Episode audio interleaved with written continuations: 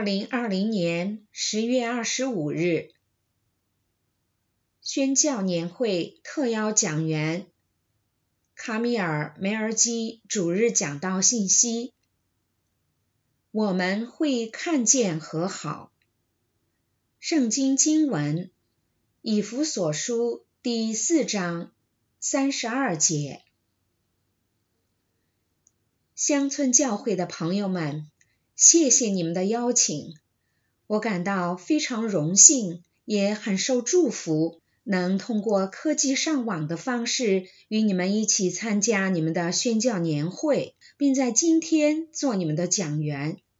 通过科技的方式来做讲员是一个不小的挑战，我不知道你们感觉怎样。但我是一个愿意站在人群面前跟大家有互动，能感受到大家温暖的人，包括能听到你们的笑声和评论，哪怕是看到你们的肢体语言，也会对我有很大的帮助。但我们都得根据我们现有的条件来做事情，是不是？不过话又说回来。我还是会想念能与你们在敬拜前后交谈和聊天的机会，也想了解你们现在的生活情况怎样，并给你们分享一些来自黎巴嫩的最新消息。无论如何，我想再次感谢高科技，因为事实上，如果使用得当的话，高科技可以帮助我们找到保持联系的方法。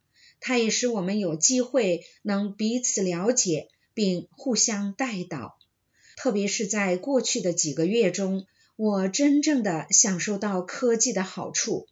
它使我有机会知道全球有多少人在为我们祈祷，想了解黎巴嫩的情况，并希望找到与我们一起合作的方式，鼓励我们，为我们带祷，将我们带到神的施恩宝座前。再说，尽管有些障碍我们可能会要面对，或者可能会妨碍我们面对面的互动，我还是很高兴今天能与你们在一起。再次感谢你们给我这么好的机会来分享。当我在为这次讲道做准备时，我回想起上一次自己有机会访问美国时，与乡村教会的朋友之间的见面。迄今为止，那正好是一年前，整整一年了。那时，我们的机构心向黎巴嫩正准备在贝卡为我们美丽的希望施工中心举行落成典礼。事实上，那是在一年前的同一天，也就是二零一九年十月二十五日。一年后的今天是二零二零年十月二十五日，整整一年了。这是怎样的一年啊！我开始一点点的记下一些小事情，或打嗝。我在用“打嗝”这个词来描述在黎巴嫩这里所发生的事情。希望在我带你们回顾这段过程，讲述发生在黎巴嫩的事情时，你们可以感同身受，也联想到你们自己过去一年的经历。因为2020年绝对是充满了挑战的一年。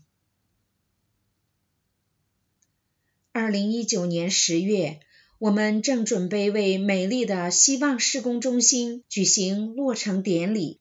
我们当时很兴奋地准备迎接来自中东、欧洲、美国乃至全球各地的数百名国际合作伙伴，他们即将前来参加我们的庆祝活动，庆祝神赐给我们这一奇妙的施工中心。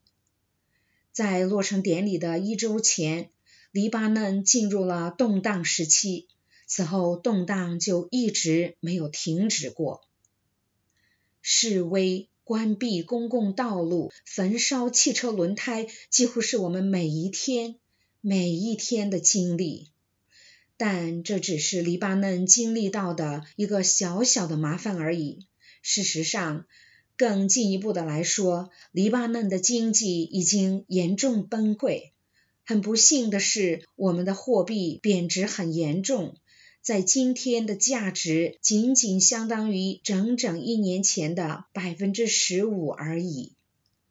接下来，新冠疫情爆发，并在全球流行，全世界都经历了很大的挑战，黎巴嫩也不例外。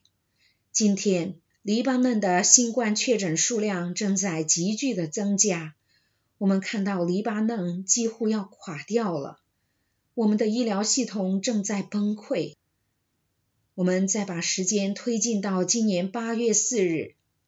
贝鲁特港口发生的恐怖爆炸，使我们国家遭受了一百二十亿美元的损失，有两百人死亡，六千人受伤，其中一千五百人将会终身残疾，三十三万人无家可归，他们亲眼看到自己的房屋、自己的家园。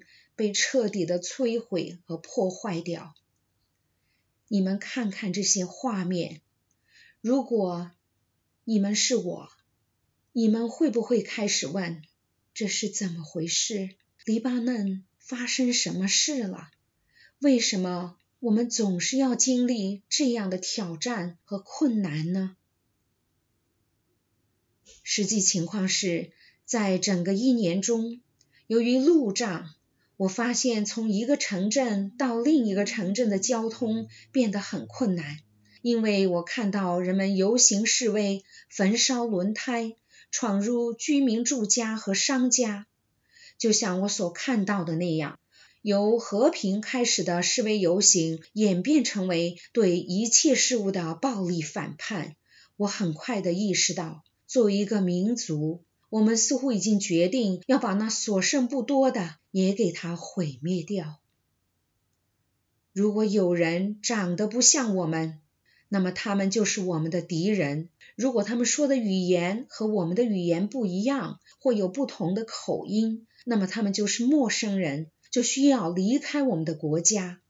不久以前，黎巴嫩刚被视为全世界难民人均密度最高的国家。但今天，我们对于来自伊拉克和叙利亚、库尔德人和阿拉伯人、黎巴嫩人以及基督徒、穆斯林和所有其他族裔的难民都感到愤怒，并充满了苦毒。今天的黎巴嫩充满了苦毒。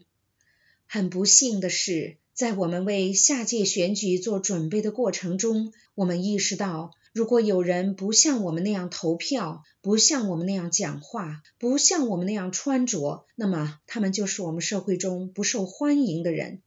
所以我不断的问自己，这是怎么回事？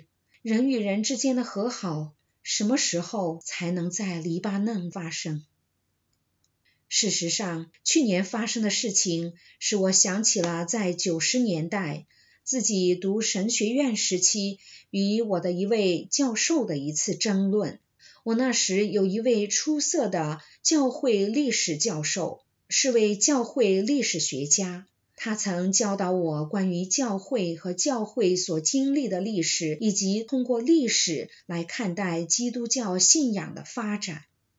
但是他和我在一个词上有不同的看法，那个词就是容忍。他那时教导我们说，除非各社区之间相互建立彼此容忍，否则我们不会和平的生活在一起。我说过，容忍有其局限性。我一直告诉他，我在黎巴嫩生活了很长时间，我已经意识到容忍是有其局限性的。容忍教会我们的是，只要我能容忍得了你，我就会继续容忍你。但有那么一刻，我会再也无法忍受你的外表、说话方式、口音、思想、政治观点、你的决定、你的经济地位、你的族裔背景，那么我就会放弃容忍，然后问题就又重新开始了。黎巴嫩何时会有和好？我想知道同样的问题：什么时候世界会有和好？因为我认为黎巴嫩的局势非常严峻，非常苦毒。我相信全球也有类似的情况。我们没有与任何一个人和平相处，我们没有与我们的神、我们的创造主和我们的救主和平相处，也没有彼此和平相处。我想的越多，也就越多的问那个问题：我们什么时候会重新在黎巴嫩和睦相处？我们何时将重建一个和平的国家？何时我们将重建一个仁慈的社会？于是我把目光转向以弗所书第四章第三十二节，一节非常美好的经文。在以弗所书这封书信中有许多非常美妙的话语。我再说一遍，我们今天要学习的经文是第四章第三十二节，它是这样说的，并要以恩慈相待。恩待的恩，慈祥的慈，存怜悯的心，彼此饶恕，正如神在基督里饶恕了你们一样。这节经文给了我们三个命令：以恩慈相待，存怜悯的心，彼此饶恕。当然。这节经文不能脱离它的上下文，而其上下文是有关基督徒生活方式的美好教导。我不会在这里念所有的经文，但我想从第二十九节开始。他说：“污秽的言语一句不可出口，污秽的言语一句不可出口，只要随时说造就人的好话。”叫听见的人得益处，不要叫神的圣灵担忧，不要叫神的圣灵担忧。这就告诉我们，我们的行为、言谈，我们彼此看待的方式，彼此对待的方式，可能会使圣灵担忧。一切苦毒、恼恨、愤怒、嚷闹、毁谤，并一切的恶毒。都当从你们中间除掉。然后是第三十二节，就是这节美好的经文，要以恩慈相待，存怜悯的心，彼此饶恕，正如神在基督里饶恕了你们一样。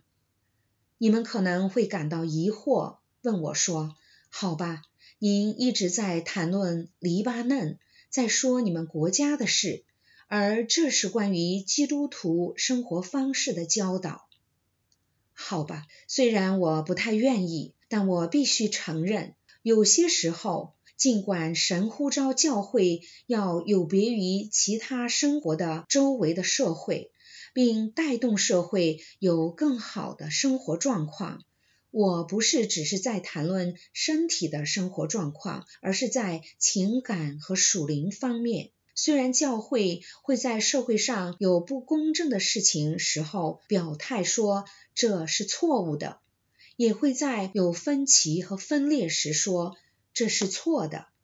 尽管神呼召教会聚集大家为同心合一发声，为爱发声，为饶恕代言，为仁慈代言，为怜悯代言，有些时候教会却没有这样做。这就会使神的心忧伤，并使神的圣灵担忧。致以弗所的这封书信提醒我们：我们可能会选择伤害人的话语，我们可能会做出伤透别人心的事情，我们可能会做些事来破坏神的子民的同心合一。而情况正是经常如此，经常如此。比我们想要承认的还要频繁。神呼召教会，基督的身体要分别出来。如果为了黎巴嫩，我希望可以有和好；如果为了黎巴嫩，我希望我们能够平安与安宁的生活。如果你们为自己的比弗敦市有同一个愿望，或是为波特兰市，或是为俄勒冈州，或是美国，或是世界上的任何地区，世界上任何一个国家，如果我们希望生活在平安中，希望人与人之间能和好，那么教会必须走在最前沿，呼吁人们以恩慈相待，存怜悯的心，彼此饶恕。现在，让我们一起来看看这三条命令。让我们从恩慈开始。恩慈绝对不是说只要有礼貌就够了。请原谅我这样说。我学会了一个漂亮的英语单词“政治正确”，但是有时候我们会过度的使用它。这不是在说政治正确。换言之，虽然你言辞讲究、举止得体，但如果你心里并不关心他人，这就不是真正的以恩慈相待。有恩慈是有礼貌的，在外表上似乎有这种礼貌。恩慈必须表现在您的容貌、言语和行为中。这并不是说，当你走出电梯时，对他人说早安，并祝他人有美好的一天。虽然这样做也很重要，但至少不要到此就结束了。有恩慈不只是有礼貌，从你面前让路给别人。有恩慈是看到别人的需要，就伸出援助之手，并找到帮助他们的方法。有恩慈，并不只是你打开门，让一位年长的女士走在你前面。有恩慈，可能是为这位年迈的女士伸出援助之手，帮助她穿过那条街道，带她到她要去的地方。我们缺少恩慈，我很想念我们社区里的恩慈。我们在黎巴嫩的开车方式里几乎看不到恩慈。你们中间那些来过黎巴嫩的人都知道，我们开车时没有一点恩慈。有时候，那些不会阿拉伯语或黎巴嫩方言的人看到我们彼此交谈时，他们会误以为我们在争吵，因为我们的肢体动作、手势会使他们认为我们没有以恩慈相待，而实际上，我们也常常确实没有以恩慈相待。我本人也必须小心，因为我在讲道时经常过多的使用手势。我之前有提到，黎巴嫩今天被视为全世界难民人均密度最高的国家，但那些人并不是普通的难民，那些是来到我们国家的叙利亚和伊拉克人，他们有很大的需求，但他们也带来了巨大的包袱。首先，当然有宗教分歧的挑战。他们国家的库尔德人和阿拉伯人、基督徒和穆斯林、逊尼派和什叶派，他们把所有这些种族和宗教的分歧都带到了黎巴嫩，从而加剧了我们国家的分歧。此外，你们中许多人都知道，叙利亚军队从1975年开始到2005年占领黎巴嫩长达三十年之久。后来，六年之后的2011年，最大的难民群越过叙利亚的边境进入黎巴嫩。曾经伤害过我们的人，给我们带来了许多的难题，干涉我们的政治。社区炮轰我们的人民，我们每个黎巴嫩人都有自己的故事，在我们的记忆中，在我们的心里，仍然有破碎的伤痕。因此，要善待叙利亚难民非常困难。事实上，在八月四日的爆炸事故以后，我们将愤怒转向了叙利亚难民，认为他们就是爆炸的原因。我不知道我们怎么会把爆炸事故转化为叙利亚问题，但我们就是那样做了。我们许多人拍照都拍到了所有向黎巴嫩人所提供的援助，就是为两个月前发生的可怕爆炸事件之后的重建，也帮助黎巴嫩摆脱苦难。即便如此，我们的机构心向黎巴嫩也遭到许多黎巴嫩人的攻击。他们指控我们不是心向黎巴嫩，而是心向着叙利亚。仿佛神会在需要帮助的人之间做出区分，看他们是黎巴嫩人还是叙利亚人。以恩慈相待，就像我们在圣经中的命令一样，与政治正确与否无关，与只有礼貌无关，但它与我们的行动有关。下一条命令更是如此：存怜悯的心。我很喜欢新国际版圣经翻译所用的这个词，它教导我们要怜悯。这意味着这是一种内在的情绪，一种内心的情感。这是对每一次的不公正和错误的事情都感到心痛和心碎，不管被错误对待的人是谁。神都呼召我们要存彼此怜悯的心。另一种翻译说，我们必须感同身受，我们必须感受到别人的伤痛，这就要求我们要有一颗温柔的心。如果我们很快的浏览一下几本福音书，我只想给你们分享几节马太福音的经文。我们就会意识到，耶稣在世上所做的一切，都是因为他有怜悯的心。在这封书信的这节经文中，神要求我们有基督般怜悯的心，不是任何一种怜悯心，而是像基督那样的怜悯心。我们从马太福音第九章三十六节开始，他说：“当耶稣看到人群时。”他曾试图离开人群去休息，去独自祷告，但是他看见许多的人，就怜悯他们，因为他们困苦流离，如同羊没有牧人一般。然后我们来看马太福音第十四章十四节，我们说耶稣出来，指耶稣下了船，见有许多的人。就怜悯他们，治好了他们的病人。怜悯之心再次带来了行动。当我们心碎和心痛时，就会用善良的行动去关心、关爱、关注他人。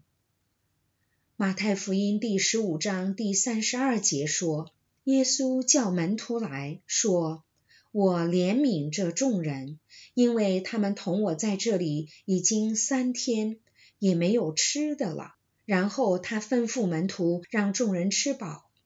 马太福音第二十章三十四节，耶稣就动了慈心，慈祥的慈。我们在这节经文里说的是盲人，耶稣把他们的眼睛一摸，他们立刻看见，就跟从了耶稣。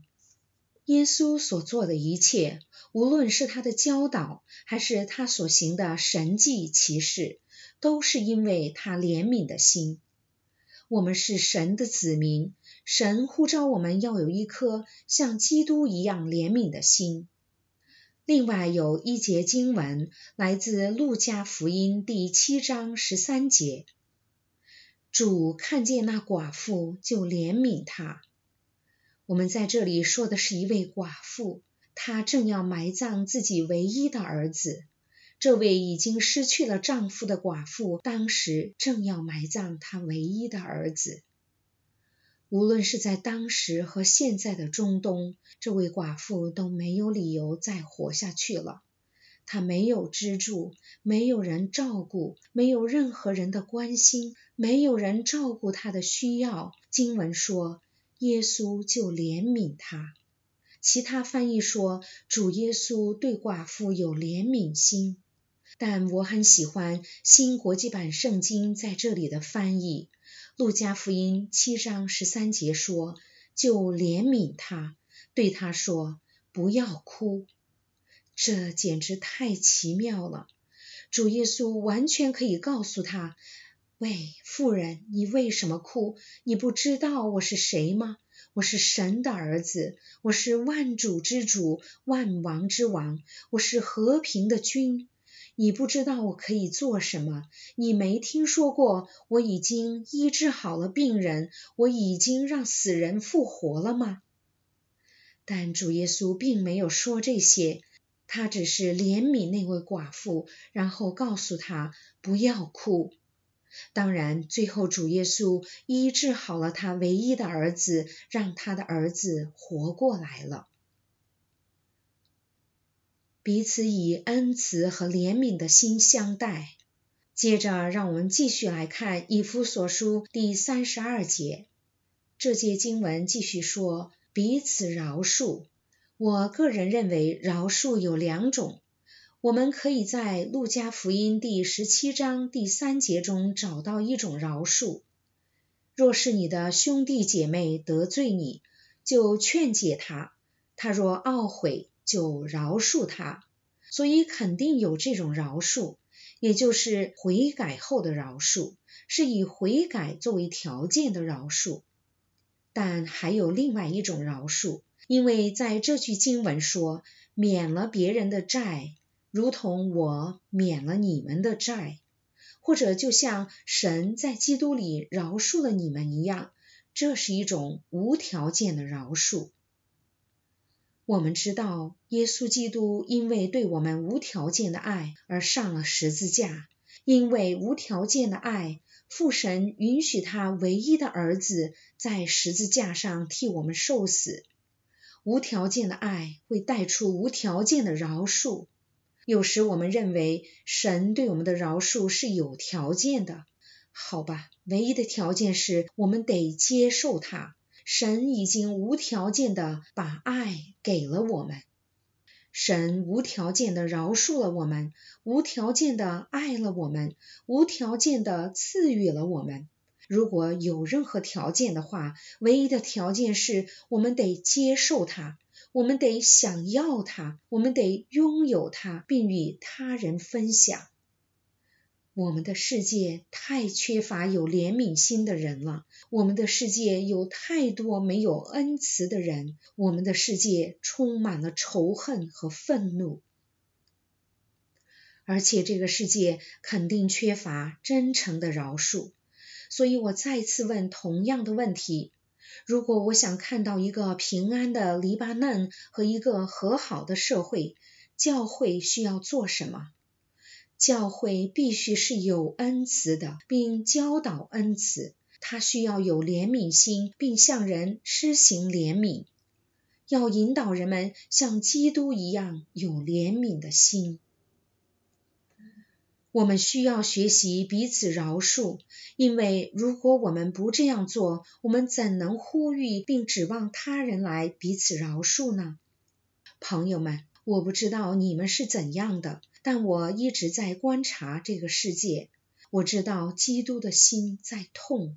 当神和我们意识到黎巴嫩政府经过数十年的疏忽和腐败，失职于黎巴嫩人民，导致了两个月前的恐怖爆炸事件，我知道神怜悯的心在哭泣。但是令神更伤心的是，尽管我们中的许多人已经团结起来互助。我们中间仍然还有许多人在互相指责对方的过错，互相讥讽、嘲笑，互相发送仇恨和愤怒的信息。每天早晨，我都会看黎巴嫩的新闻。我在想知道这种状况什么时候能结束，什么时候和平才能战胜纷争。我也在阅读和收听世界的新闻。我问自己同样一个问题：世界上的纷乱什么时候才会结束？我们何时才会迎来和平？当然，我们可能无法在世界上找到完全的和平。那份完全的平安是为我们保留在天上，在天上的羔羊面前。将来我们会坐在我们救主耶稣基督旁边，与父神。圣灵复活的主一同欢庆，然后我们就可以生活在完全的平安里。但在那之前，神呼召你和我都来传讲神的恩慈，成为他充满怜悯的使者，寻求每一次机会来饶恕人。就像我呼吁自己和黎巴嫩人民一样，我也呼吁你们。让我们一起从世界中被分别出来吧。我向你们发出挑战，也敦促你们，乡村教会信实的社区，还有我们在贝卡谷地或黎巴嫩南部信实的社区。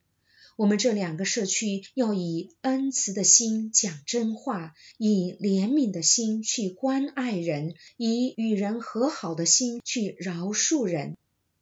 愿神保守你们，愿你们继续与耶稣基督同工，全世界与父神和好。愿神保守你们。